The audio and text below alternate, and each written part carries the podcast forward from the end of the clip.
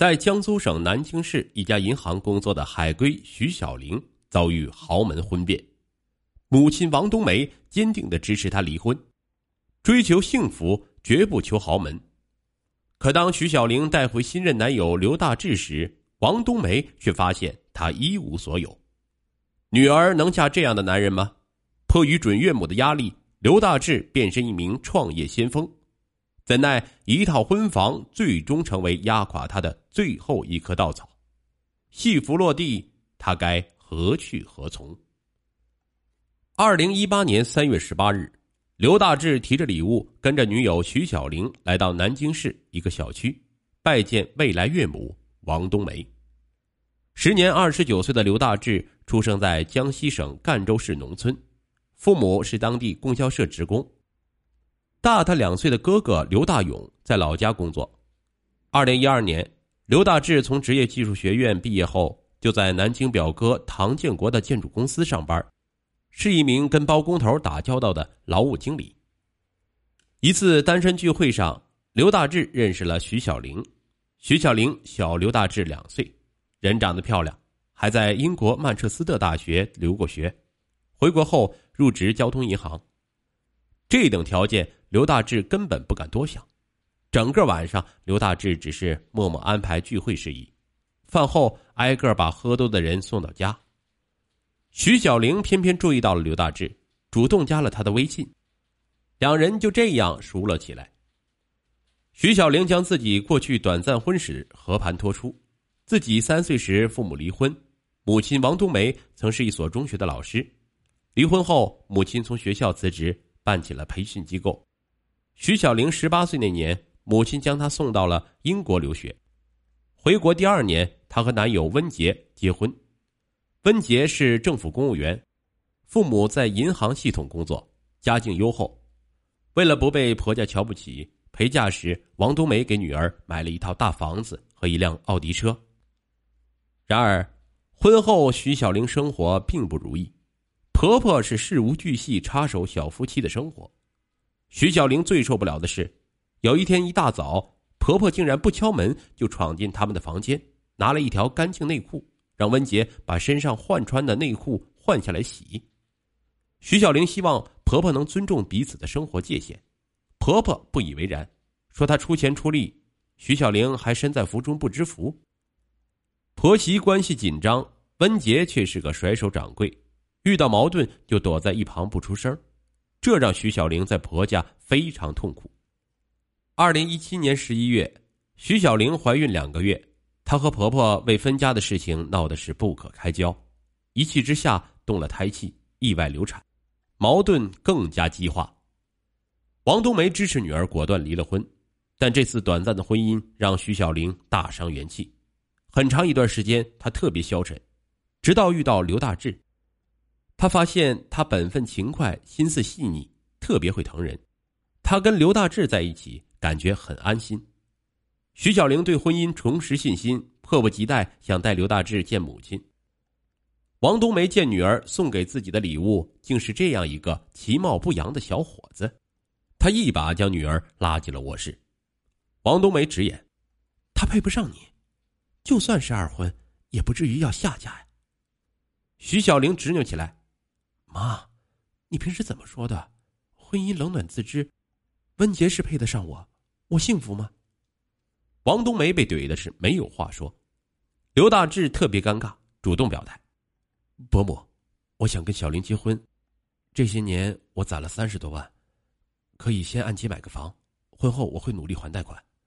大富大贵的生活我不敢承诺，但我有能力让小玲过上舒心的小日子。”原本是实在话。王冬梅却反驳道：“你三十岁就想着过小日子，这婚后小玲陪着你还贷款过日子，等有了孩子，再让孩子跟着你一起吃苦。”王冬梅是越说越激动，见刘大志哑口无言，他话锋一转：“我不是一个势利的人，绝不会因为一个男人穷而不接纳他，但他不能为老婆孩子打拼，我从心底都不能接受。”王冬梅的话句句在理。刘大志赶紧向王冬梅承诺，自己愿意为小玲拼一把。王冬梅点点头说：“阿姨也是通情达理的人，你可不要觉得是我非逼着你买房买车。刘大志赶紧摇头说：“不会不会，我知道你是为我好。”王冬梅同意两人交往，刘大志却压力激增。此后一到周末，王冬梅就把两人叫到家里吃饭。饭桌上，王冬梅动不动就提醒他不要盯着那几个死工资。刘大志坐立不安，开始琢磨利用业余时间做点什么。小心谨慎的刘大志想到的第一个项目是开网店。他大学时睡在上铺的兄弟周俊是佛山人，家里有个灯具工厂，并且在淘宝有一家天猫店。周俊告诉他，只需要在淘宝上开一家灯具分销店，天猫旗舰店就能实现一件代发业务。也就是说，他不需要囤货和考虑物流，只需要把自己的网店搞好就行。刘大志觉得这种分销网店适合自己，投资小，风险可控。二零一八年九月底，网店开张了，可店铺浏览量几乎是个位数。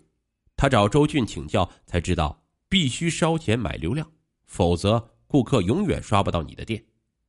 刘大志只好烧了几千块钱的流量，这才。终于开单了。很快，双十一来了，当晚一款节能吊灯爆单了五千件，后台的订单下单通知滴滴答答响了一个晚上。刘大志立刻向准岳母汇报了成绩，王冬梅是乐开了花。可刘大志第二天一算账，这款节能灯只有五元的利润，可是客户参加完淘宝满减的活动后，活动单价比成本还低两块，也就是说。忙活了一晚上，还亏了一万块，刘大志沮丧透顶，但他不想让女友和准岳母失望，默默隐瞒了亏损的真相。结果三个月的时间，店铺的运营、人工工资、淘宝管理费用等算下来，他亏了七万。刘大志实在坚持不下去了，关闭了店铺。面对准女婿创业失败，王冬梅表现的异常宽容，他给他打气，要他不要气馁。二零一八年十二月。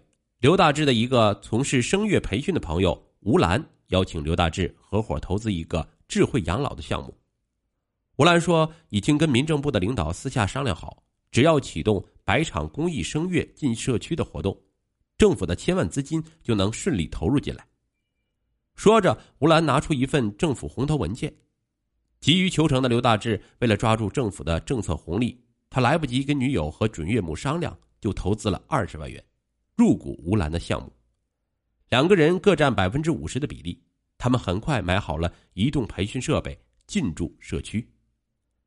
知道这个事儿后，王冬梅表扬刘大志有魄力，还召集跳广场舞的姐妹参加公益声乐演讲。王冬梅指着舞台上做开场发言的刘大志，自豪地说：“嗯，这是我未来的女婿，能干着呢，一点也不比原来那个温杰差。”那一刻，刘大志知道。虽然王冬梅嘴巴上不爱豪门，但他始终还是把他和女友的前夫做比较，希望他更有钱、更成功。但公益活动开到第四场，吴兰就带着钱人间蒸发了。刘大志拿着投资协议报警，结果警方告诉他，吴兰因为赌博欠款数百万，还用个假红头文件骗了几十个投资者。当初两人草签的协议根本不具备法律效力。两次创业失败，手上原本存的三十万元钱打了水漂，刘大志非常沮丧和懊恼。那段时间，他不愿意陪女友去见王冬梅。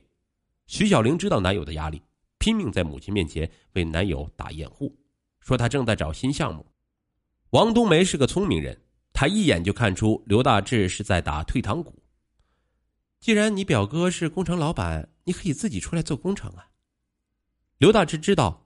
工程确实来钱快，但水太深，很多工程老板账面上赚到的钱，手里却拿不到现金，而他的性格是不适合趟这滩浑水的。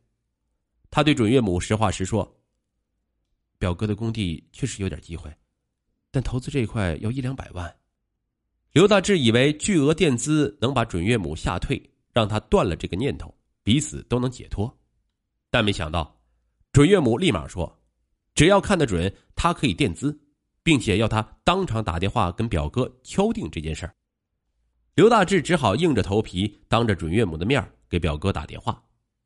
谁知这表哥爽快的答应了，并建议他先进一台渣土车试试。